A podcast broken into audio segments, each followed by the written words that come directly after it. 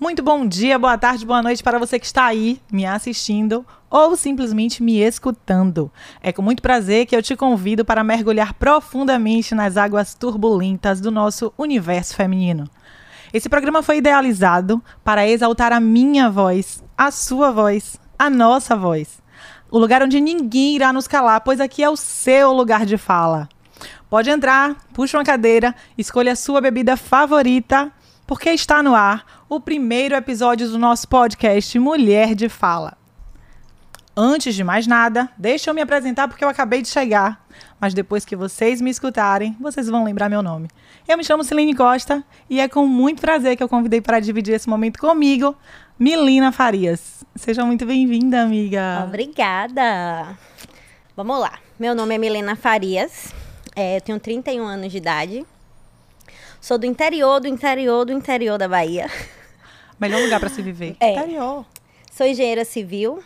É, se me convidou e eu tô assim um pouquinho nervosa, mas estou muito feliz com o convite, porque falar sobre o universo feminino, sobre o- o- a fala feminina, para mim é sempre maravilhoso, né? Ela me chamou e eu não podia deixar de encarar o, o desafio. Cá estamos nós, vamos ver o que, que vai dar, né? Amiga, fique à vontade, porque estamos em casa, estamos entre amigos. Todas as pessoas que estão nos assistindo já é de casa, já é íntimo. E se você não é amor, pode se sentir, porque é assim que vai ser o nosso clima. Fique bem à vontade. Então vamos lá me apresentar para vocês. Vou falar um pouquinho sobre a minha história, sobre o propósito do nosso programa, para você que está aí entender o que é que a gente veio fazer aqui. Eu tenho 39 anos, apesar da minha cara de 18. Concorde, concorde 16. comigo. Oh, obrigada. Ah. Eu sou advogada, sou aprendiz de influencer, dizem por aí que eu sou digital Não, mentira, influencer. mentira. Apaixonada pelas redes sociais, em especial pelo meu Instagram. Inclusive, me sigam, viu? Eu.Ciline. Por favor, quero todo mundo lá bombando no meu Instagram. E, com isso, resolvi trabalhar com marketing digital também. Sou filha de Maria José. Maria José é a mulher mais incrível que eu já conheci na É, minha vida. Uma fofa. A fonte de inspiração da minha É. vida, a pessoa mais forte e mais incrível, que é inclusive uma das pessoas em quem eu me inspiro para esse programa também. Sou casada há 18 anos. Nem parece, né? A pessoa novinha com o Lucas, que é o amor da minha vida. Inclusive, beijos. Daí nasceu dois frutos lindos, que são as minhas filhas, Julinha e Liz. Eu não posso deixar de As falar sobre nossas elas. filhas. Ok, a gente Corrija. divide, a gente divide. Ah, Mãe de adolescente. Vamos ter, inclusive, muitas temáticas aqui para falar sobre relacionamento. Vamos falar sobre ser mãe de adolescente. Vamos falar sobre ser mãe de duas, porque não é fácil, não, viu? É luta. Mas é onde eu me realizo. Sou também apaixonada pelo Bahia, nós somos. Somos. Que, inclusive, eu acho que a gente vai fazer, assim, uma Inclu- triagem. Não, não pode ninguém, torcedor do Vitória, Ó, gente, sentar nessa ó, cadeira, torcedor senão pode excluir Vitória, esse vídeo. Torcedor do Vitória, a não. gente vai ter problema sério Não. aqui. Mas não se você for brother, se for uma mulher brother, a gente traz. Mas Não, não, não. a gente vai pensar seriamente no caso dela, né? Somos da turma tricolor, de aço. Adoro política, vamos falar de política também. Apesar de ser uma coisa bem controversa, de gerar muita polarização, é um tema necessário. A gente precisa falar sobre política, vamos chegar lá nesse momento ainda. Amo dançar e busco ter uma vida equilibrada. Você também, né, amiga? É, médio. É, a, a gente, a Não gente divide, tão- na verdade a gente divide entre a vida bagaceira E a e o ponto de equilíbrio. É claro, porque a vida bagaceira não interfere na, na- na nossa vida profissional e pessoal, né? Tem mo- momento pra tudo. Exatamente. Acabou esse pensamento aí de que mulher que vai até o chão não é uma boa profissional. Isso acabou. A gente vai destruir, inclusive, tu- todo esse É. conceito hoje. Vamos falar sobre isso já já. E uma coisa que é muito importante, que eu acho que a gente deve falar, porque eu acho que vai ser um dos nortes do nosso programa, de todos os nossos programas, que é o cuidado com a nossa autoestima e com a importância da mulher ser livre. Existe uma, uma controversão muito forte entre mulher que é casada não pode ser livre. Qual o limite da liberdade e da libertinagem? A gente vai falar sobre isso. Vocês aguardem os próximos capítulos desta novela, que não tem fim. Antes, eu quero que Milena fale um pouquinho, conte um pouquinho a história dela pra gente. Antes da gente falar mais sobre o nosso podcast, eu quero que Milena conte um pouquinho sobre a história dela pra gente, porque Milena é uma engenheira civil. Vocês já imaginaram o que é uma mulher decidir trabalhar com construção civil, com engenharia civil, nesse mundo machista que a gente vive? Eu fico só me perguntando de onde é que nasceu isso, como é que surgiu essa ideia, como é que você pensou em ser engenheira, o que, que você diria para as menininhas que querem ser engenheira e que as mães falam, não, minha filha, isto não é um trabalho para meninas? Então, muitas famílias hoje, infelizmente, ainda criam seus filhos de modo muito tradicional, né? É. Ficam esperando que as filhas se casem, tenham um futuro. Eu vou daqui a pouco contar um pedacinho da minha história que fala, retrata muito uma experiência pessoal que eu vivi em relação a isso. Mas eu quero, Mila, que você conte pra gente exatamente por que você decidiu ser engenheira civil. Por que, que você escolheu essa profissão? O que é que tem de tão incrível no que você faz? Porque a gente. Detalhe, viu? Melina vive na estrada. Aí. Uma pessoa que dirige milhões e milhões de quilômetros. Inclusive, obrigada, porque dirigiu uns 600 para chegar aqui Só hoje. pra estar aqui. É Respeita muito essa incrível. amizade. É muito incrível, né, minha gente? Assim, mora no meu coração para sempre. Mas Então, conte, fale. é, eu, como toda adolescente, né, quando estava terminando o ensino médio, eu não sabia o que, que eu queria fazer da vida, né? Como toda não, como grande parte, né? Eu sempre gostei da área de exatas. Sempre foi uma área que eu gostei. E aí, no momento que terminou o ensino médio, eu ainda não sabia o que eu queria, fiquei ali fazendo teste vocacional, aí não, não me encontrava. Aí fui dar uma olhadinha na relação de cursos que tinha disponível. Quando eu fui olhar engenharia civil, eu falei, gosto. Gosto de engenharia civil. Assim, do nada. Do nada. Meu pai é engenheiro civil, mas eu nunca tinha associado fazer engenharia civil por conta dele, né? Não, não, não teve relação em momento algum. E aí, quando eu resolvi falar, falei com ele, fui toda animada, achando que ele ia, né, ficar Radiante. radiante, porque a Se filha. em mim. É, fui. Cheguei, meu pai, vou fazer engenharia civil. Meu pai fez assim, minha filha, pense direito. Aí já me jogou aquele balde de água fria, né? Eu falei, mas por que meu pai? Ele fez, minha filha, a vida na engenharia é complicada, né? Principalmente mulher, para trabalhar em campo e tal. Vamos fazer o seguinte: eu vou lhe levar pra obra comigo. Você vai passar um tempo na obra comigo. Você vai ser isso que você quer mesmo. E aí ele me botou, minha filha, no, No fogo. No fogo. No olho do furacão. foi. Acho que ele foi assim na, na, na esperança de eu, de eu voltar desesperada. Mas eu me apaixonei. Aí quando, quando eu cheguei lá, eu falei, cara, é isso que eu quero pra minha vida. Aí meu pai falou, minha filha, então faça. Se com tudo isso você não desistiu, faça. Aí Sua fiz, cara, inclusive. fiz, fiz engenharia, né? Na faculdade eram, não eram muitas mulheres. A grande maioria era era um curso de homens, tinha alguns professores que faziam piadinha, né? Que a gente Isso. chegava e dizia, ai, tá pensando que canteiro de obra é passarela? Não é passarela, não. A gente já ouviu várias coisas. Surreal isso. Né? Que engenharia. Eu não posso nem contar os termos que eu já ouvi na faculdade aqui, né? Pra esse Ah, podcast. Conte, eu, eu acho que pode contar alguns. Não, posso Eu não. Vai, vai ficar. leves. Não, nenhuma criança vai poder leves. ouvir. Ah, mas Mas já ouvi, já ouvi muita coisa assim, mas nunca, nunca, nunca me deixei desanimar. Fiz meu curso, terminei, tudo certinho. Aí, lá vai eu fazer minha, minha entrevista do meu primeiro emprego, né? Hum. Eu nunca tinha dirigido nem até Feira de Santana, amor. Nunca tinha ido, nem até Feira. Eu dirigi aqui em Salvador, pessimamente mal. Fui fazer minha entrevista de emprego. Meu chefe perguntou assim: Você dirige em estrada? Óbvio! Minha especialidade. Nasci fazendo Falei, isso, querido. É o que eu mais sei fazer da vida. Aí ele falou: então ótimo, você está contratada. Segunda-feira você pega seu carro e vai para Seabra, que foi a primeira cidade que eu fiz obra, né?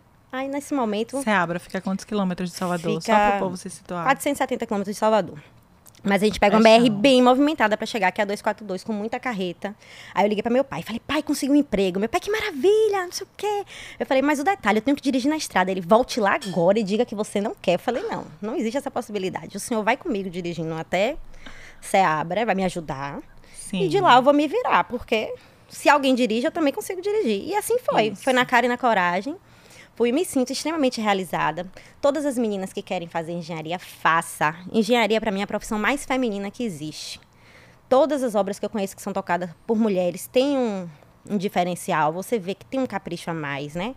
É, o, o- o lidar, eu acho que engenharia, além da parte técnica, tem muito lidar com pessoas, né? Isso. É, é, é um- é- é muita gente que trabalha ali no canteiro. Então, você entender e conversar com as pessoas, a alma feminina é, é muito melhor para isso. Então, hoje, graças a Deus, meu, meu trabalho é muito, muito bem avaliado. As pessoas me elogiam, gostam do meu trabalho. Já tenho. no- eu trabalho no ramo de saneamento rural, né? E no ramo que eu trabalho, já. Graças a Deus já tem um nome bacaninha, as pessoas gostam do meu trabalho e ainda- às vezes eu escuto que eu sou uma exceção. Ah, é, é homem que toca obra. Me... Não, não é porque eu sou uma exceção, é porque as mulheres não dão oportunidade para as mulheres estarem onde eu tô, entendeu? Meu chefe, graças a Deus, não tem essa mente, né? Maravilhoso. E a Pelo contrário, não. E A a relação? Nunca tive problema. Meio problema. Com, com os operários, com, os- com os funcionários. Nunca tive nenhum problema. Ah, de que não vai respeitar porque é mulher que vai mexer. Nunca tive problema. Trato todos com respeito. Sei da vida de todo mundo. Se é casado, se não é casado. Se tem filhos. se não- Eu entro logo na semana, né? Chego, brinco. E eu tenho sempre a equipe ali comigo. Eu, eu uso muito a, a psicologia, né? De estar de, de tá trazendo a equipe ali. Eu tenho a equipe toda comigo. Então, eu digo para todas as mulheres, não tenham medo, vão. Se disser não vá, porque vá sim, vá, faça, porque engenharia é para mulher sim. E eu acho muito importante que você fale sobre isso, porque a gente vive realmente em um mundo onde as mulheres entendem que elas precisam ser limitadas pelo mercado. E a gente vê que não existe tanta oportunidade de emprego nessa área. Isso, não tem. Então, isso assusta. Isso inibe. Isso vai fazer com que muitas pessoas deixem de viver os seus sonhos justamente porque ela tem medo de não ter oportunidade de trabalhar. E é importante você trazer esse seu relato, porque isso vai inspirar e motivar outras mulheres que queiram esse mesmo espaço a brigarem pelo seu espaço e acreditarem no seu potencial. Eu acredito que não existe nada que deve ser rotulado entre Com certeza. mulher pode e, E- e homem homem- não pode, certeza. ou vice-versa. Com certeza. Eu acho que você pode o que você quiser. Exatamente. Desde que você entenda que você é bom naquilo que você faz, que você é competente naquilo que você faz e que você vai desbravar. Não existe É. ninguém que faz, não? Eu vou ser a primeira. É, agora não é fácil, né? Não. Nós, nós, enquanto mulheres, quando nos propomos a fazer profissões masculinas, né? Botando aqui em aspas, Sim. que eu não concordo Sim, que seja masculina. sim. Mas que É, são a ditas gente- como. A gente tem sempre que provar que a gente pode, né? Que a gente consegue. Então, o primeiro, a primeira impressão é as pessoas. eh, Tem gente que olha pra mim achando que é um elogio, que fala assim: ah, quando você chegou, achei que você não fosse dar conta. Mas, que, mas você, ótimo seu trabalho, achando que é um elogio. Mas pra mim, eu me eu fico, poxa, até quando, né? A gente vai ter que ficar provando, né? As pessoas, a gente vai ter que estar. tipo, se eu dirijo, as pessoas, ah, você veio dirigindo sozinha? Vim. Se fosse um homem da minha idade, causaria, causaria essa estranheza? Não, não, causaria. Isso, Entendeu? Exatamente. Então sempre tem aquele, aquilo de porque a gente é mulher. E se furar um pneu? Eu troco. Gente, qual a dificuldade de trocar um pneu? ok, ok. Qual é a dificuldade de furar um pneu? É, então, não, trocar um gente, pneu. ó, mulheres que vão Eu não fazer engenharia, que vão andar no trecho, o primeiro passo, aprendam a trocar pneu. Pelo amor de Deus. Inclusive, saindo daqui nesse Vou te momento, ensinar, eu vou, vou te fazer um ensinar. test drive, porque eu acabei de perceber que eu não sei trocar não, pneu. vou te ensinar, deixa comigo. Até já tentei uma vez, mas, gente, é muito difícil. não é não, não é não. Ah, O meu tinha problema, eu tenho certeza que o problema estava Não, no com carro. certeza, absoluta. É, então, Porque você é tá super capaz. superado. Próximo teste de aptidão vai ser trocar um pneu. Com certeza. Eu sou uma pessoa que vivi muito essa questão da, do machismo dentro da família, né? Eu vim de uma família de oito irmãos. Não, e todos, gente. Oito não. irmãos, Não, e os irmãos assim? dela, minha gente? Eu não vou Como falar dos assim? irmãos dela, não. a Quer botar, ela, quer botar ela num potinho, né? Aham, pois é, cresci nesse ambiente. A pessoa tem sete irmãos, sendo cinco homens. Imagina o que é você viver com todos dentro da mesma casa. Cinco homens tentando lhe controlar e lhe dizendo: não, você não pode isso, você não pode aquilo. E além disso, meu pai sempre foi uma figura muito machista, né? Ele, ele- o machismo do meu pai era tão enraizado que eu me lembro bem que o meu primeiro choque, assim, de realidade, nem lembro que idade eu tinha. Eu sei que eu deveria ter entre 12 e 13 anos, mais ou menos. Foi quando meu pai teve a oportunidade de dar uma casa de presente para um dos filhos. E pasme, ele, entre escolher o filho, homem, ou a filha, ele optou por dar para o homem. Porque ele entendeu que a filha precisava casar e que era o marido quem deveria prover a família. Você perceba o tipo de pensamento que, assim, óbvio, né? Meu pai não tá mais vivo, mas se estivesse hoje, teria quase 80 anos de idade. Evidentemente são outros tempos, Uhum. né? Mas assim, isso é a minha história. Isso faz parte da minha história. Então, para é, é, é, contrariar meu pai, a minha irmã, que deixou de ser presenteada com a casa, hoje tem mais de 50 anos e até hoje não casou.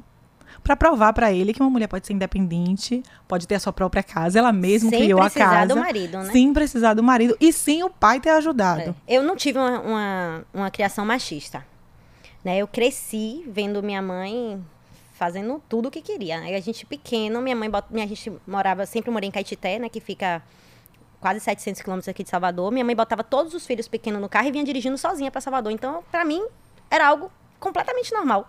Pneu furava, minha mãe descia, trocava. Então, eu não fui criada num ambiente machista. Isso faz toda a diferença. Faz toda a diferença. Faz. Com toda certeza. Porque assim, eu sou uma exceção. Dentro do meu núcleo familiar. Porque eu fui educada, eu fui condicionada para ser a bela recatada e do lar. Então, né? Sinto Eu não. decepcionar. Pois minha mãe falava assim: quer casar? Case. Eu não mando ninguém casar. Agora seja independente. Porque no dia que o marido maltratar, Isso. você arruma suas coisas e vai embora. Não precisa ficar dependendo de marido. Minha mãe sempre me criou assim. Moema é maravilhosa, Não, né? Inclusive, é. um beijo. Moema é uma é. incrível. Todas as mulheres assim. deveriam se basear nessa educação. Hoje, inclusive, é a educação que eu dou para minhas filhas. Mas, assim, hoje a gente tem muito mais consciência. Hoje é um tipo de assunto que é muito mais difundido. A gente fala muito mais, é natural, faz parte do nosso cotidiano. Hoje, minha filha de 7 anos sabe o que é machismo, Uhum. sabe o que é movimento Mas feminista. você é uma mulher que, né? Enraizo. Pelo amor de Isso, Deus. em raiz. Não, mas o mais incrível é que, assim, meu pai tentou tanto me prender, tanto, tanto, tanto, que eu fui a primeira de sete, de oito irmãos. Eu fui a primeira a viajar sozinha. Eu fui a primeira a trabalhar. Gente, quando eu trabalhei, primeira vez, meus irmãos nunca tinham trabalhado. E para meu pai, isso era um afronte. Ele se sentia afrontado. Ele não achava bonitinho. Ele não me apoiava. Eu me lembro que quando eu fui pro segundo grau, eu estudava em escola de bairro, lá onde a gente morava, e todos os meus irmãos tinham estudado na mesma escola. E eu disse, ele, não, mas eu não vou estudar aqui. Mas como assim você não vai estudar aqui? Não, não vou. Porque eu quero estudar em uma escola melhor. Eu sempre busquei, eu sempre entendi que a chave para a minha libertação estava no conhecimento. Então eu entendi que eu precisava estudar, que eu precisava me livrar daquilo ali, porque eu me sentia presa, né? Óbvio, você, uma menina jovem, cercada de homens, tendo eh, esse condicionamento de educação. Então eu precisava me libertar.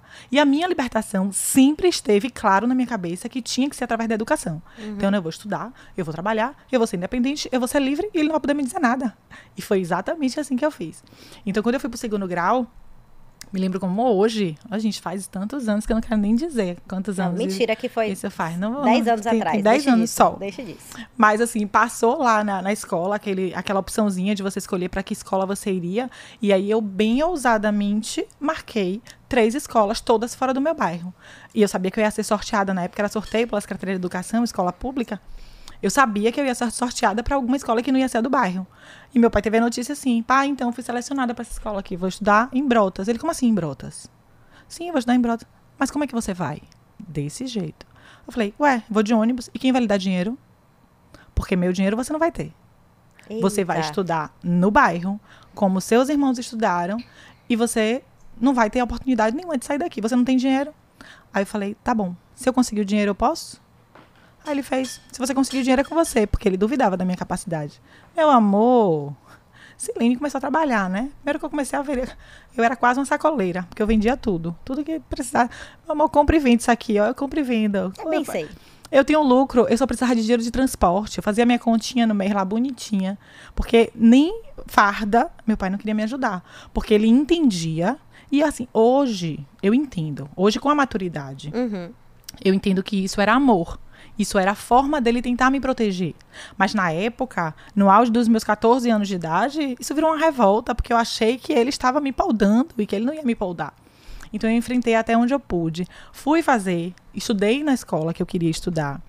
Apareceu um concurso público para ser estagiária da Secretaria da Fazenda na época. Eu tinha 15 anos de idade. Eu fui me inscrever sozinha, porque na hora que eu disse ao meu pai que eu ia trabalhar, você não vai ter capacidade de passar nisso. Eu falei, ele, não- ele disse que eu não tenho capacidade. Aí agora que eu vou me esforçar. Veja bem, a pessoa não tem capacidade. Eu me lembro que eram não sei quantas vagas, é, mas tinham, sei lá, 20 vagas. No dia eu fui sozinha olhar lá o resultado, a listazinha com os nomes de todo mundo lá colado na parede. E aí quando eu vi meu nome, eu fiz, "Ah, meu Deus, eu passei, mas tipo, não tinha pra quem contar, porque ninguém nem sabia que eu tinha feito aquilo. Eu fazia tudo muito à revelia de todo mundo. Só que minha mãe era sempre o meu alicerce. Minha mãe era sempre. É por isso que eu acho que é tão importante as mães estarem ali Uhum, coladas nos Com filhos. certeza. Minha mãe era muito minha base. Era a pessoa que eu falava assim, mãe, eu vou fazer um concurso para a Secretaria de- da Fazenda. Ela, o quê, minha filha? É, é o quê? Concurso de quê? Sabe? Ela não sabia nem do que eu estava falando. No entanto, ela, pode fazer, eu confio em você. A primeira vez que eu viajei para Morro de São Paulo com uma galera, um monte de mulher junto, foi muito surreal aquilo. Minha mãe, minha filha, você vai viajar sozinha, seus irmãos nunca viajaram. Eu falei, vou ensinar para eles como é que se faz. Pode deixar. Minha mãe deixou, só que tudo era pelas costas do meu pai, sabe? Era sempre aquela coisa de ela deixava, mas olha, seu pai não pode sonhar com isso. Então, essa essa base que ela me deu, essa força que ela me dava de vá lá, faça o que você quer. Você quer trabalhar, trabalhe. Você quer estudar fora, estude. Para mim, foi essencial para que eu tivesse forças para lutar contra todo o sistema patriarcal em que eu estava inserida. Porque eu mergulhei nesse sistema, né? Ele me, me afogava e eu precisava sair dele de uhum. qualquer forma e eu saí. Depois disso, eu inventei que eu queria fazer faculdade. E, assim, é, é, é chocante até dizer isso, mas era a minha realidade. Meu pai falava assim: pra que faculdade? Filho de pobre não precisa ter faculdade, não. Quem faz faculdade é filho de rico. A gente só precisa de segundo grau. Eu sou de uma família de, de oito, nós somos oito. Só eu e mais um irmão tem nível superior. Meus outros irmãos não têm. Porque nós fomos condicionados, nós crescemos escutando que filho de pobre não poderia estudar. Uhum. E quanto mais eu escutava isso, mais forças eu tinha para lutar contra isso. Mais forças eu tinha para dizer: não, peraí, quem disse que eu não posso? Eu posso o que eu quiser. Eu posso ser tudo o que eu quiser. E era muito interessante que, assim, eu sempre, no fundo, sempre quis fazer direito. Eu queria ser advogada. Mas eu fui tão inserida nesse contexto de você não pode, que eu, durante muito tempo, eu disse, eu, eu, eu acho que direito não, né? Então, eu não sei se eu vou passar. Acho melhor não. Fiz uma faculdade de turismo. Na época eu trabalhava já num shopping. É, e, e é muito, era muito engraçado como que eu conseguia, só da minha cabeça, ter as ideias que eu tinha, porque eu falava, gente, eh, não tinha internet na época, né, para dizer que está se baseando pelas redes sociais, alguém está influenciando, minha influência era eu mesma. Inclusive, eu fugia do padrão, né, porque as meninas da minha idade, elas queriam outras coisas, e eu estava totalmente na contramão do meu tempo. Mas eu passei numa faculdade, fiz turismo, comecei a cursar turismo. Na época eu trabalhava no shopping o dia inteiro, ia pra faculdade à noite. E eu me lembro que eu não tinha dinheiro para pagar a faculdade. E obviamente eu não tinha apoio, né, dentro do, da minha casa. Não só porque éramos muitos, e é difícil para hoje um pai, imagine um pai sustentando oito filhos. Surreal, né?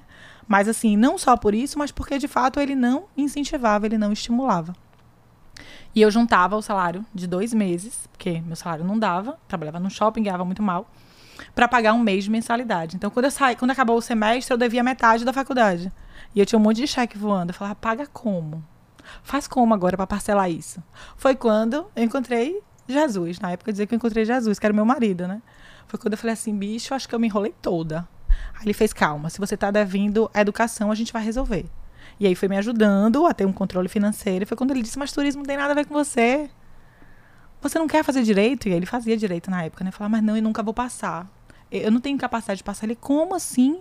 Você é uma mulher extremamente inteligente, você tem muito conhecimento, você vai passar sim. Você vai fazer. Maridos, sejam esses maridos, por favor. Por favor, gente, por favor, maridos. Por favor. A gente precisa, assim. De mais maridos foi, assim. Ele foi essencial nesse momento da minha vida mesmo, porque eu não não é nem que eu não acreditava em mim, é que eu fui forçada a não acreditar no meu potencial. E aí quase que eu desisto dele. E na época paga como faculdade? Como que a gente faz para pagar? Uma faculdade de direito. Porque, veja, hoje tem ainda mais opções, né? uhum. né? Mas assim, eu não, não tinha tanta opção ou, assim, ou, era, tinha, era caro. É. Só que aí surgiu o programa ProUni na época. E eu falava, nada, mas você acha? Programa de governo federal, gente, isso é mentira. É claro que tem lá uma listinha pronta das pessoas que vão ser selecionadas, eu nunca vou ser escolhida. Ai, meu marido, custa tentar? Vamos tentar fazer, vamos ver se você consegue a bolsa. Ele fez tudo. Que eu, na época, acreditava tão pouco é, é, em política, e foi inclusive na época que eu comecei a me interessar por política. Porque eu fui aprovada no programa, ganhei 100% de bolsa, fiz, eu tenho o maior orgulho de dizer isso, inclusive, porque sou oriunda de escola pública, fiz toda a minha faculdade, devo a minha formação ao sistema é, é, de ensino público. Então, fiz minha bolsa, ganhei 100% da minha bolsa no ProUni, que foi essencial para hoje eu ter chegado onde eu cheguei. E Além, além, obviamente, de agradecer super a meu marido, porque eu falava, eu não acreditava nisso, né? Pra mim não ia dar certo nunca. Então foi até aqui. Esse foi bem um resuminho assim sucinto que eu falei. Eu quis trazer para vocês da minha história, não só das coisas que eu passei, mas porque eu acho que é importante que a gente deixe claro por que, que a gente está criando um programa para dar voz às mulheres. É. Você estava falando aí. É mais cedo, né, sobre a questão de colégio e tal. E eu me lembrei de uma situação aqui que eu sempre fui atentada, arteira. Eu não posso nem contar minhas histórias aqui, senão tira toda a credibilidade desse podcast. Mas eu sempre Não gostei muito conte, de. Eu sempre gostei muito de, de aprontar. Sempre gostei muito de aprontar. Então eu sempre andava no colégio com os meninos, né? Que eram quem aprontava. Né? As meninas, eu tinha amigas mulheres, claro.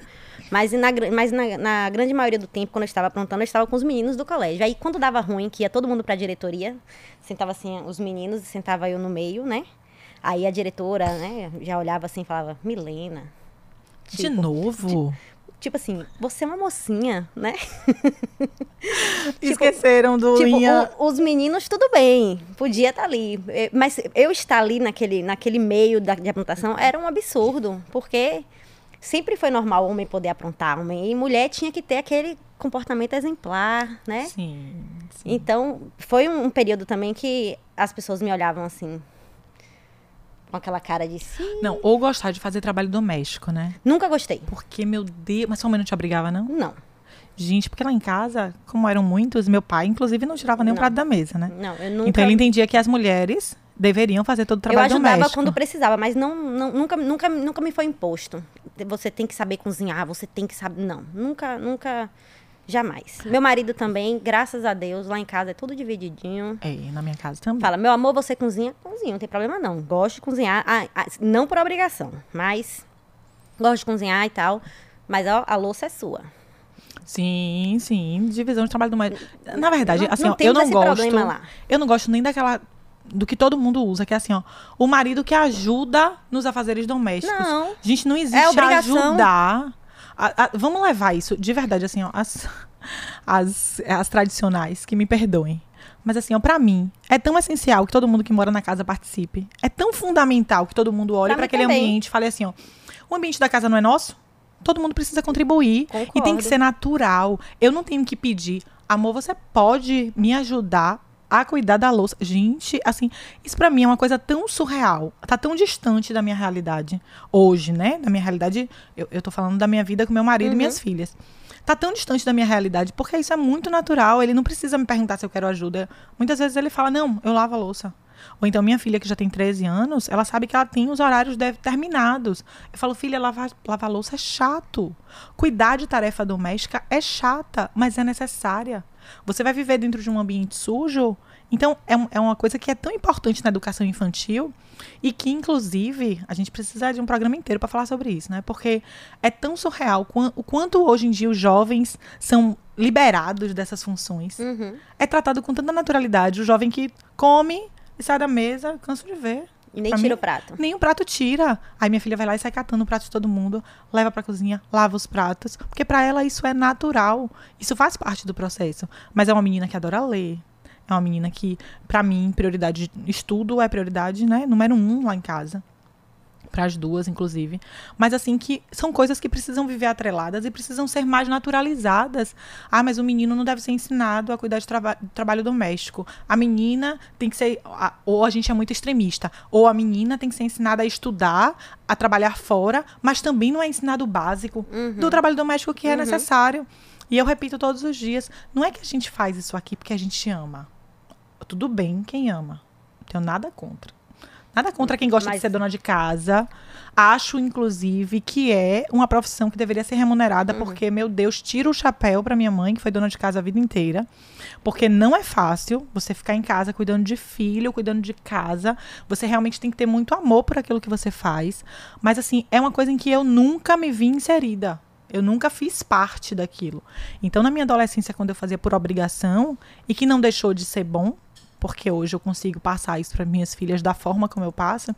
Mas assim, quando eu me via obrigada a fazer aquilo, eu virava pra minha mãe e falava assim: "Ó, mãe, deixa eu te falar, isso vai acabar, viu? Esse negócio de ficar lavando prato, passando, lavando, isso vai acabar. Porque eu vou trabalhar, eu vou ter meu dinheiro. Ela até hoje conta assim, toda orgulhosa para as pessoas isso, né? Isso aqui sempre foi azada. Desde pequena me dizia: vou trabalhar, vou ter meu dinheiro, vou ser independente, porque eu não quero ficar lavando prato a vida inteira, minha mãe. Porque pensam que é lavar prato para 10 pessoas, né?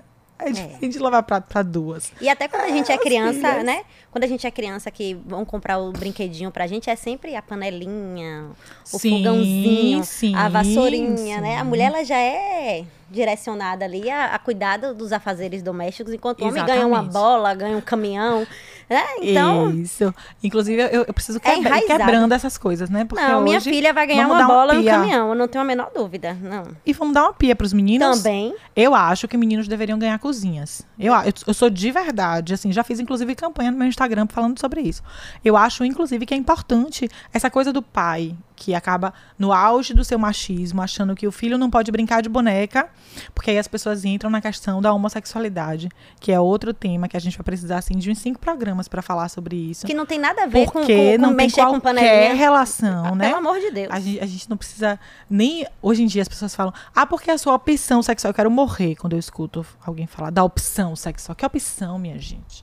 Optar, a gente opta por azul ou vermelho. Mas Com não certeza. existe opção sexual. Eu, eu, é outro tipo de coisa que está enraizado na minha educação, na minha casa. Minha filha de 7 anos, ela sabe exatamente como funciona a questão da orientação sexual de cada pessoa. Inclusive, eu digo para ela: é muito cedo para você pensar nisso. Você não precisa pensar nisso agora, mas você precisa saber respeitar. Uhum. Porque a gente sabe que já tem coleguinhas que eles já têm trejeitos porque eles nascem homossexuais. Mas eles são taxados por é muito dengoso. Esse é menino criado com vó. Não tá vendo que é um menino criado com vó? Isso é dingo, vai crescer e vai passar, vai virar homem. Eu quero morrer com esses detalhes, né?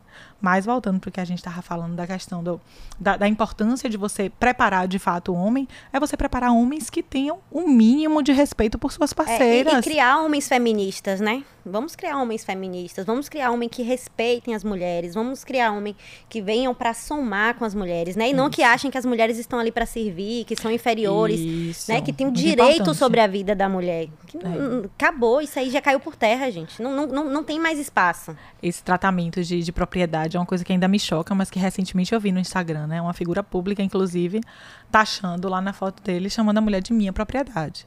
E ela, não satisfeita, colocou o outro comentário lá dizendo que ela gostava de ser submissa, que ela entendia que ela era sim uma propriedade do marido dela. Perceba, não me cabe julgar e nem entrar nesse universo, mas eu sou completamente avessa a esse tipo de, de comportamento, de conduta. Mas assim, a gente sabe que existe. A gente sabe que por mais que a gente lute contra, é uma coisa que existe. Então qual é o nosso dever? Enquanto cidadãos, enquanto pessoas que querem formar crianças de outra forma, é justamente trazer para os nossos filhos essa base de educação que é essencial para a construção de uma sociedade diferente. Eu acredito em uma sociedade mais justa, mais igualitária, com menos desigualdade, não só social, como menos desigualdade de criação de base de educação mesmo, uhum. onde a gente tenha mais respeito, onde as pessoas valorizem mais o respeito ao outro, em todos os sentidos. A gente falando de rede social é outro ambiente que é inóspito, onde as pessoas se sentem confortáveis para atacar, para criticar. Mas por que que acontece isso? Isso acontece porque hoje, de repente, eu acordei e decidi que eu vou virar um hater. Vou atacar as pessoas que eu não gosto. Não. Isso vem da minha estrutura. Isso vem da minha base de educação. Eu fui ensinado ou eu deixei de ter limites. Eu não consigo conceber alguém que hoje distrata outro ser humano, outro homossexual, que distrata é, um, um, preto, que distrata uma mulher e que não é uma pessoa que tem problemas no seu caráter, na sua base de educação. A gente está errando na base. Eu concordo. É, essa questão de, de. Eu nunca apanhei do meu pai. Nunca. Meu pai ah, nunca nem gritou comigo. Então, para mim, não é normal nenhum homem fazer isso comigo, né? Sim. Na, na, na minha, na, na, minha, eu nunca vi meu pai gritar com minha mãe. Não, não é da minha família. Então, para mim, nunca vai ser normal. Mas eu entendo também que essa não é a realidade da maioria da, da, das mulheres, né? Tem isso. mulheres que crescem em um ambiente tóxico, né? Sim. Que vem o, o pai... E que naturalizam esse Exatamente. ambiente. Exatamente. Que vem, é vem as mães sendo submissas, né? Que vem os pais sendo agressivos. Então, é como se fosse algo normal. Assim como tem homens que veem os pais fazendo isso e reproduzem, achando que amor é aquilo ali. Mas a, amor não, não machuca, amor não maltrata, amor não é para ser isso, né? Se tá ali, se você tá precisando mudar e não ser você, saia daí, que não, não é seu Isso, lugar. Isso, exatamente. Eu sempre digo às minhas amigas, não se aperte para caber na vida de ninguém. Não se diminua para é, caber é, na pequenez é. do outro. Exatamente. Uma vez eu postei isso no meu Instagram, porque é exatamente isso que eu penso a gente realmente precisa tomar muito cuidado. E é por isso que eu acho que é tão importante a gente falar de liberdade. Isso. Da liberdade de escolha, da liberdade de você ser mulher, da liberdade de você fazer o que você quiser. A gente entra aí numa seara que vai levar a gente para diversos universos, um universo E a gente vai vasto. ficar aqui até amanhã de Até manhã. amanhã falando sobre isso, que é. É. é essencial. Mas é justamente por isso que nasceu o nosso Mulher de Fala. Ele surgiu exatamente para isso. Ele surgiu exatamente para dar voz. Porque as mulheres hoje em dia, até as mulheres que são mais corajosas, mais destemidas, elas acabam sendo limitadas, tendo as suas vozes caladas pelo outro. Seja pelo marido, seja por alguém, algum familiar, seja pela própria sociedade. Que quando você aparece muito, observe, quando você faz muito, muita colocação sobre política, sobre assuntos que são muito é, é, divergentes, observe como as pessoas já lhe julgam por aquilo. Uhum. Já entendem que você. Ah, porque você é feminista? Ai, gente, mas feminista então. Feminista nem se depila. Exatamente. Já Que, ouço gente, tanto isso. mas como é- você sabe o que Feminista é sobre tudo mal amada. Feminista é tudo mal amada. Você entende o que sobre feminismo? Como assim? Eu, eu, eu, eu sempre dizia, né, que eu não era feminista. Eu, tinha, eu, eu nunca gostei de extremismos. Sim. E aí, quando alguém falava sobre o feminismo, eu dizia, gente, eu não, não, não sou feminista. Até que uma amiga minha, de Jara, né, que trabalhou comigo, eu sempre falo com ela que ela me transformou. Ela olhava pra mim, ela falava assim, velho, você é a mulher que mais feminista que eu Que eu conheço. conheço. Eu falava, também. não, eu não sou feminista. Eu dizia, eu não sou feminista. Eu acho que negócio chato esse negócio de bandeira, de dizer que não sei quem é machista, não sei quem é. Eu, velho, eu vivo minha vida, faço meu trabalho e tchau. Aí ela fez assim: ah, vou lhe dar um livro pra você ler. Aí levou um trabalho, um livro, que era de Djamila Ribeiro, Sejamos Todos Feministas. Ela fez uma amiga, lê esse livro aí. É um livro bem pequenininho, bem fininho, mas assim, altamente transformador. Eu comecei a ler o livro eu e eu falava, meu Deus, eu sou feminista. Sabe? Totalmente. Me você reconheci. é totalmente feminista. Eu falei, gente, eu sou feminista. Me, me descobri E feminista. que massa ser feminista. É. Porque e agora. todas as mulheres deveriam ser. Exatamente. Eu acho que quando a gente parte. É porque, a gente, é questão- porque a gente fica muito naquela achando que o feminismo é o contrário do machismo, né? Quando na verdade não é. O feminismo ele prega que a mulher faça o que quer, né? Que ela, que ela tenha igualdade, né? Que, que, não, que não, não seja limitada. Né? Que é o contrário do machismo, né? Que o machismo é o homem ser superior à mulher. Então, eu- então eu sempre levava para esse lado, achando que o machismo era o contrário do, do, do feminismo. E eu sempre bati no peito para dizer que eu não era feminista. Quando alguém dizia você é Embora feminista, eu não dizia, gostasse do machismo. isso, não, Embora você nunca gostei. totalmente Total-. Não, eu, eu exalava feminismo, mas não, não me enxergava feminista. Quando alguém dizia, eu dizia, eu, feminista, eu não. E justamente por essa questão, eu achava que feminista era aquela mulher que não se depilava, era aquela mulher que, que queria que todos os homens do mundo morressem, sabe? Claro que dentro do Sim, movimento sim, feminista a gente sim. não pode negar que existe um grupo que é extremista Existe. mesmo, né? Existe. Mas assim, Assim como em todo lugar da Exatamente. vida. Assim como em qualquer lugar. Assim, quando você vai falar da Exatamente. política, do futebol, existem pessoas que são realmente. Exatamente. Que perdem, na realidade, o seu bom senso. Porque o que eu penso é exatamente assim. O meu espaço termina onde começa o do outro. exatamente. Então, eu não tô aqui pra julgar quem está certo e quem está errado. Eu tô aqui pra levantar as minhas bandeiras. Se você não concorda com as minhas bandeiras, tá tudo bem. A gente senta e vamos conversar sobre isso, mas vamos conversar sobretudo com respeito. Roda e vira, você que me segue na rede social, você sabe, roda e vira, eu levanto, levanto várias pautas que são altamente divergentes. Então, assim, ó, quando eu abro caixinha, meu amor, surge de tudo. Eu tenho os dois polos que me seguem. E eu fico me perguntando, me segue como, gente? Assim, sabe que eu sou contrária a tudo. Mas tá lá, justamente por quê? Porque eu tento buscar ouvir a voz do outro, ainda quando eu não concordo com ela. Porque eu acho que se as pessoas tivessem um pouquinho mais de sabedoria, elas entenderiam que é exatamente assim que a sociedade vai funcionar. Uhum. Quando eu entendo que o meu espaço tá terminando naquele momento que vai começar o seu e que tá tudo bem você soltar a sua voz. Tá tudo bem você falar sobre aquilo que você acredita. E tá tudo bem também a gente não concordar. Né? O que é mais importante. Tá tudo bem eu defender os meus pontos, você defender os seus, a gente chega no final e dizer, ok, continuamos os dois com a Uhum. mesma posição. Ninguém muda, saímos no zero a zero. Mas, sobretudo, eu enriqueci. Eu penso que, de alguma forma, um pedacinho de você eu levei comigo. E deixei um pedacinho de mim aqui com você. Uhum. E é isso que vai fazer com que a gente se torne mais maduros perante seres sociais. Porque a gente precisa pensar que o mundo não se resume a você, É. a sua casa. Não gira, né, em torno daquele e a- ambiente ali que você tá. E a gente vive também, a- a- a- nós enquanto mulheres também, né, feministas como nos, nos definimos, a gente também vive um processo de, de desconstrução, né? Sim, é essencial. Porque tem coisas que é enraizada, que por mais que você seja né, moderna, né, pra frente, A em se- algum se momento a gente se pega julgando. E aí eu fico, peraí. Eu gostaria Não que é fizessem assim. isso comigo? Não. Deixa lá, entendeu? Mas é justamente aí que entra exatamente o cerne da minha questão, da necessidade de educação. a necessidade de você se informar, a importância da leitura, a importância do conhecimento. Ah, eu não vou ler sobre isso porque esse assunto é chato. Eu não vou discutir política porque eu detesto política. Como assim? Você é gerido por quem? Uhum. Você está inserido dentro de um contexto político, socioeconômico. E o que eles mais querem é que a gente odeie política mesmo, Como né? que você não vai ter base de educação mínima justamente para você minimamente saber escolher o seu candidato? Com certeza. A gente precisa realmente de uma base de educação forte. E é por isso que eu acredito na educação infantil. Porque hoje em dia é muito difícil você mudar a cabeça. Eu não acho impossível, tá? Não, e eu quero eu ressaltar bem aqui que a educação que você dá para suas filhas, eu sempre falo para todo mundo, que é o modelo que eu quero para quando eu tiver os meus, porque oh, assim, meu Deus. são A gente, a gente se esforça, a É. gente tenta, né? A gente tenta levar, na verdade, muito dessa verdade. E é como eu disse, a gente não tem que ter assuntos que a gente traz. Esse tipo de assunto a gente não fala com criança. Gente, a gente fala com criança sobre tudo.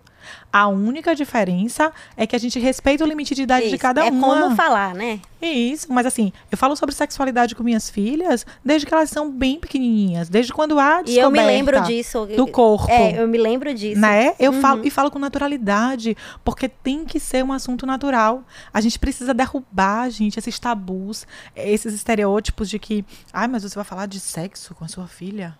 Mas a sua filha é uma criança, mas então ela vive numa bolha? Porque se eu não falar, a internet está aí. Isso. Vai falar com ela sobre isso. Ah, então, meu filho não vai brincar com a bonequinha, porque senão ele vai virar homossexual. Meu amor, ele nasceu homossexual.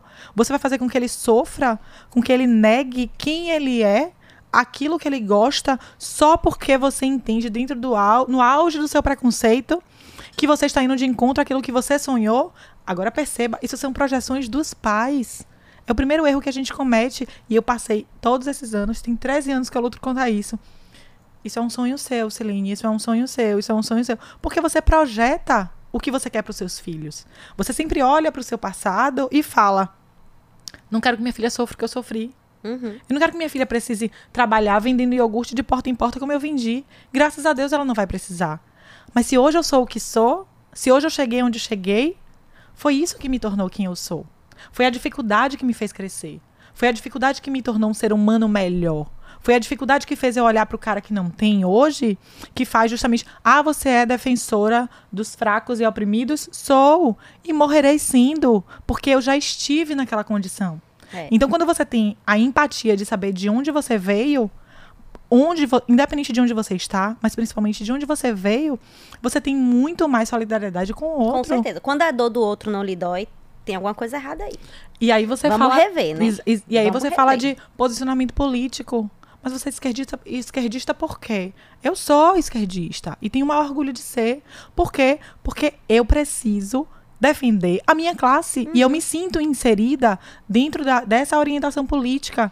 Então tem muita gente que não sabe nem do que está falando. Não, e ainda Só que não fosse a nossa. prontos. E ainda que não fosse a nossa classe, né? Que eu conheço um- um- uma galera assim que realmente teria tudo pra ser de direita, né? Não, Sim, não precisa. sim. Mas ainda assim tem aquela visão de que a, a- a- a grande maioria do país precisa. A gente vive num país que a, a grande maioria vive. Mas é justamente é quando você se importa. Porque hoje as pessoas estão muito preocupadas com as empresas que quebraram na pandemia. E ok, eu sinto muito, especialmente pelo pequeno empresário. Mas a gente não está preocupado com ter voltado para o mapa da fome. Por Exatamente. exemplo. Olha quantas pessoas miseráveis hoje estão passando fome em situação de extrema necessidade que já havia saído no governo anterior. Mas isso é ignorado porque isso não dói em mim. Porque eu não sei, porque eu acho que vale gás é esmola. Porque eu acho que aqueles pequenos incentivos sociais que o governo anterior dava eram esmolas, eram coisas que não serviam para nada. Mas você já sentiu sua barriga doer? Quando tem Graças a Deus eu nunca isso. senti, eu nunca senti, mas eu sempre fiz questão de estar perto, de estar ali, ali em contato com outras pessoas que sentiam. E isso me sensibiliza, isso me faz com que é justamente onde eu acho que você entra com a sua função social. Você precisa sair um pouquinho do seu mundo, sair da sua bolha, sair do Uhum. universo que você está inserido e ir buscar olhar para o outro, olhar exatamente um todo. Então, no momento em que você diz que você não vai se preocupar com política, você não vai falar de política, você não vai falar de questões sociais, você está sendo um grande egoísta. Com certeza. Porque você está pensando exclusivamente em você. Com certeza. Tem problema? Para mim, tem. Para você, talvez não tenha. E ok. eu nunca vou ser aquela pessoa que vai lá te atacar por isso. Eu vou sempre entender que a sua omissão já está dizendo quem você é. Mas não me peça para ser igual. Não me critique por ser diferente. Não me critique por gritar. Não me critique por querer derrubar é, todos os preconceitos que existem. Não me critique quando eu me horrorizar quando eu ver um racista perto de mim. Porque perto de mim não vai acontecer. Porque eu sou aquela pessoa que entra na fila e toma briga. Cansei de ver situações onde não me dizia respeito. Tá acontecendo na rua, mas você não vai maltratar um preto na minha frente, você não vai. Você não vai querer me dizer que você é superior por causa da sua cor. E não importa o que você vai achar sobre mim. Ah, não diz respeito a você, diz. Diz. Diz respeito a mim e deveria dizer respeito a você também. Com certeza. Porque se a sociedade assumisse que isso é sim um problema de todos, não existiria mais. Mas vamos Sigamos. ter muitas pautas. vocês, já, vocês já perceberam, né? Que o negócio aqui, a gente já falou. Hoje, na verdade, foi só uma pincelada de tudo que nós vamos ver aqui. Porque eu quero. Hoje, Milena está aqui ocupando essa cadeira, representando todas as mulheres incríveis, porque eu tenho certeza que está lotado de mulher maravilhosa para vir aqui, sentar, contar sua história, dividir com a gente. Eu estou ansiosa por todas essas convidadas que estarão aqui nesse momento. E você. E eu tô é me achando pessoa- muito chique. Eu preciso dizer que eu tô me sentindo artista No estúdio é demais. incrível, né? Sempre é busquei, meu, incrível. marido, meu marido é aí. músico, né? Sempre busquei ele. Em ficava na portinha do estúdio ali, ó, esperando aí. Agora eu tô gravando no estúdio. A pessoa, você vai voltar, né, amiga? Inclusive. Não, por favor, se não me convidar de novo, eu vou chegar de voador aqui. vamos, vamos buscar várias pautas. Eu quero que todas as convidadas sejam assim, inclusive. Não, né? e venham. Eu cheguei Vamos aqui, eu cheguei ali. aqui cheia de, de- da barriga doendo, mas tô super à Já vontade. tá ótimo. Inclusive, a gente pode gravar aqui até, amanhã, até de noite. A gente Pode tem- me chamar os todo meninos- dia. Os meninos da técnica Amanhã tem de ali, novo? tá Amanhã tem de ótimo. novo? Amanhã vamos gravar. Amanhã a gente, a Porque- gente não, sabe, não precisa nem ter tema. A gente senta aqui e começa, Começa a a falar. A, conversar. gente só precisa desse espaço aqui. É, a porque já hoje eu vai. tô me sentindo demais aqui, muito chique. Olha, mas eu estou muito feliz de você estar aqui, de você ser, na verdade, a representação feminina que eu buscava. Você, eu ia começar falando da pessoa, né? Mas aí a pessoa quis falar porque tá cheia de vontade de falar, né? Eu vou deixa eu falar a minha demais. parte. Deixa eu falar a minha parte. Por que, que Milena foi escolhida, né? Não só por tudo que ela falou, mas porque de fato eu enxergo em Milena uma inspiração. Milena é aquele tipo de mulher que não tem tempo ruim. É aquela amiga que você liga e só se for agora. Inclusive para fazer esse programa, Foi né? desse jeito. Porque ela foi assim, ela- exatamente Ela, me desse mandou uma mensagem. jeito. Amiga, eu vou te fazer um convite e você não pode dizer não. Eu fiz, tá. Então, assim. Desse jeito, porque a gente decidiu que ia começar a gravar e tinha que ser agora. Mas eu precisava de alguém, principalmente, que tivesse sintonia, mas que fosse uma pessoa que acreditasse no propósito do canal. Porque a gente está aqui justamente para falar sobre isso. A gente está aqui justamente para exaltar a voz feminina. Então não dava para ter nessa cadeira uma pessoa que não concordasse com isso, uma pessoa que não lutasse junto. Porque para mim, não basta você se auto-intitular feminista. Você tem que ser uma pessoa que precisa mostrar isso no seu dia a dia. Pra mim é importante que você, é como eu falei, se a dor do outro não incomoda você, se você tá lá na sua cadeira, ah, mas não é comigo, mas então, se não me diz respeito, você não é uma pessoa que soma socialmente. E eu queria justamente uma mulher que fosse assim, ó, admirável, retada, que prova que tamanho não é documento. Ai, tô me é achando enorme. aqui agora. Uma pessoa enorme. De que não. 1,58m. Ela é uma mulherão, gente. O que Ah, importa é o tamanho do coração. Sou do tamanho do que vejo e não da minha estatura, viu? Ah. Respeita. Ela filosofou, ela. Mas eu realmente acho que você é uma pessoa assim que traduz o que eu admiro em uma mulher.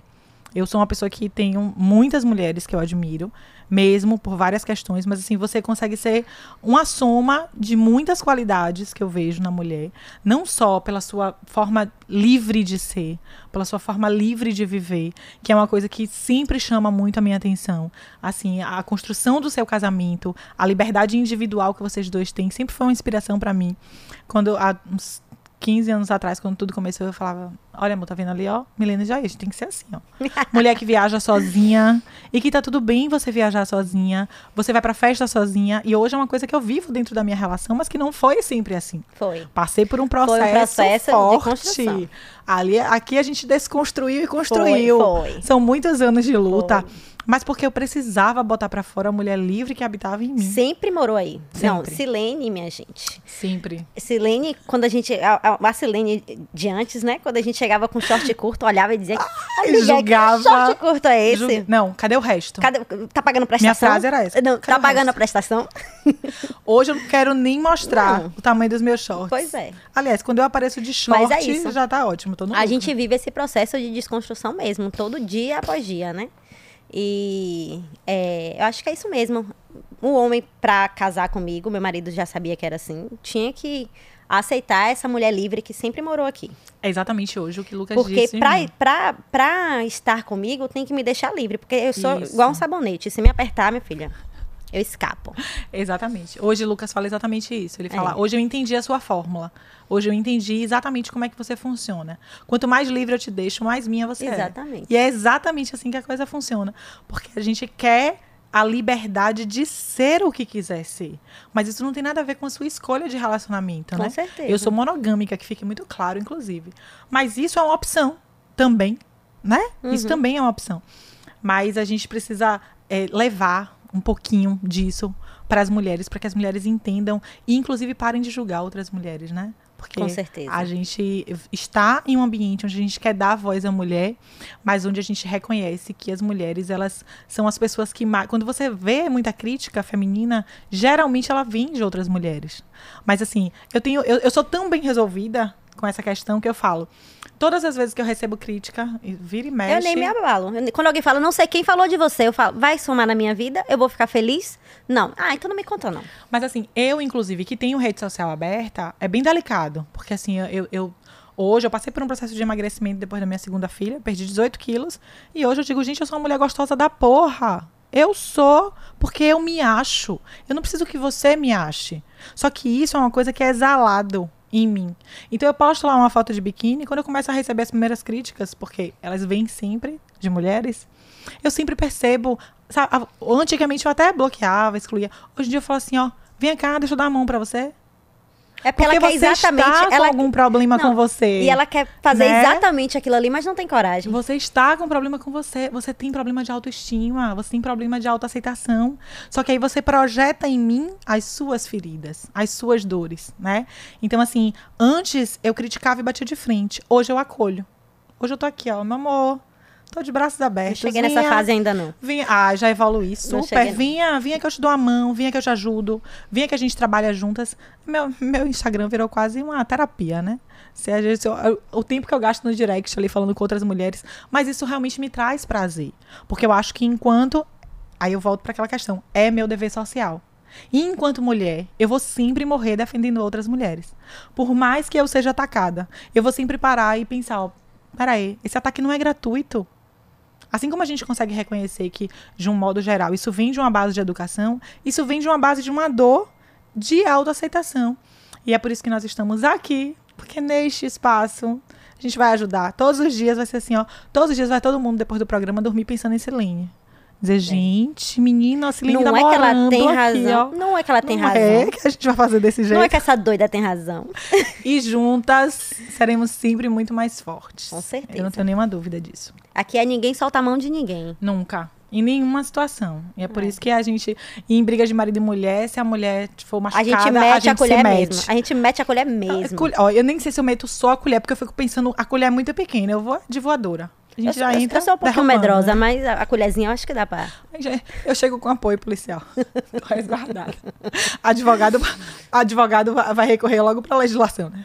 Vamos lá. E, não, e, e amiga de advogada, né? Que tudo que alguém faz, me respeita que eu tenho uma amiga advogada, viu? Dá licença.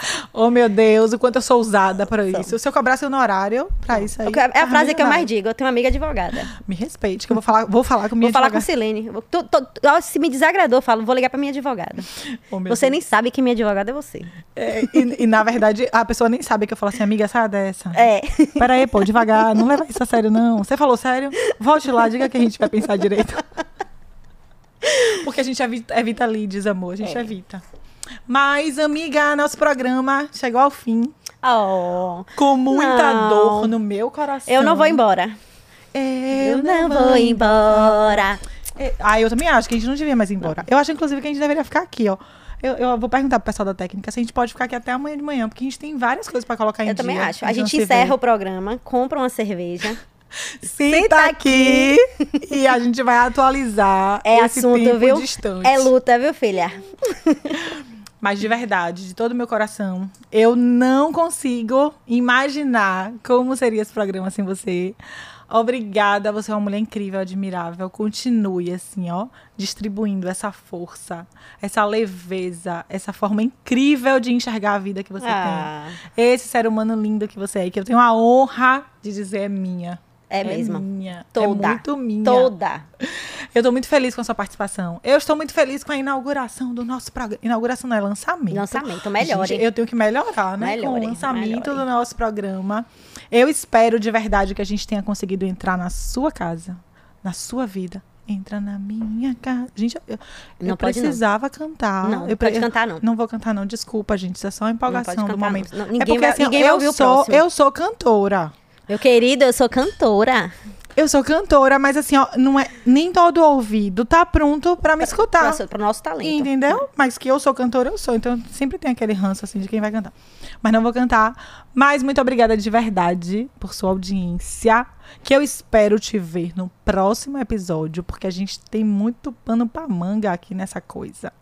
Eu queria agradecer também a minha equipe técnica, André Ramos, Lívia Fernanda e os meninos todos, todos da minha equipe. Que, eu- gente, eu, tô- eu sou chique, viu? Olha, eu não tava nem pronta pra esse evento. Ela tem uma equipe, ela. Eu tenho uma equipe. Eu tenho um estúdio. Ó, vocês, vocês gostaram do meu estúdio? Ó, depois no meu Instagram, eu vou mostrar meu estúdio. Todo pra vocês. Todo. Gente, aqui é lindo. Todo. É lindo. Lindo, E lindo, deixa eu te lindo. falar uma coisa muito importante. Você também pode usar ele. Não conte pra ninguém, não. Mas você pode usar ele se você quiser que eu lhe empresto, viu? Esse ambiente aqui pode ser de você. Pode ser de você também. Pode ser de quem quiser. Mas eu só empresto, viu? De- de- deixando muito claro que aqui é minha casa, mas você está sempre convidado a entrar nela e se sentir muito bem-vindo, porque o nosso papo vai ser sempre assim, sempre delicioso. E eu espero que tenha sido tão bom para vocês quanto foi para mim. Eu queria agradecer o convite, dizer que eu estou muito feliz de estar aqui. É sempre desafiador, você sabe que timidez. Microfone. Apesar de não parecer, né? Pior que é. Eu sou tímida. Microfone pra mim é. Eu, eu diminuí a voz aqui, que me ensinaram pra eu não me ouvir. Porque se eu me ouvisse aqui, eu ia gaguejar, não e ia sair voz nada. é linda. Eu, Eu, também acho. Eu também voz toda é linda eu sou. aqui. Sou toda linda. Eu também Quem tá acho. só ouvindo não vai ver a minha beleza, porque vai lá no YouTube, porque eu já soube que aí- que a gente Adorei vai- esse jabá maravilhosa. Gente, vai assistir no YouTube, Vai. viu? Se você estiver tá me ouvindo só escutando, tá no, perdendo. No Spotify, porque a gente vai estar também no Spotify, eu tô, eu tô um nojo. Insuportável. A gente vai falar com as pessoas no. Agora- agora na Já rua- manda no link. Não, Peraí, e você já me assistiu? Não, agora na rua só anda assim. Você tem um canal, você tem um, um, um, podcast no Spotify? Não, então não converse comigo, dá licença. Tô, tô, tô. Oh, meu Deus. Tô Olha, metida. mas indique mulheres, viu? Quero muitas mulheres aqui neste venham, espaço. Venham venham todas, porque indique foi delicioso, mulheres. foi ótimo. Eu amei também. Um beijo no coração de vocês e até a próxima.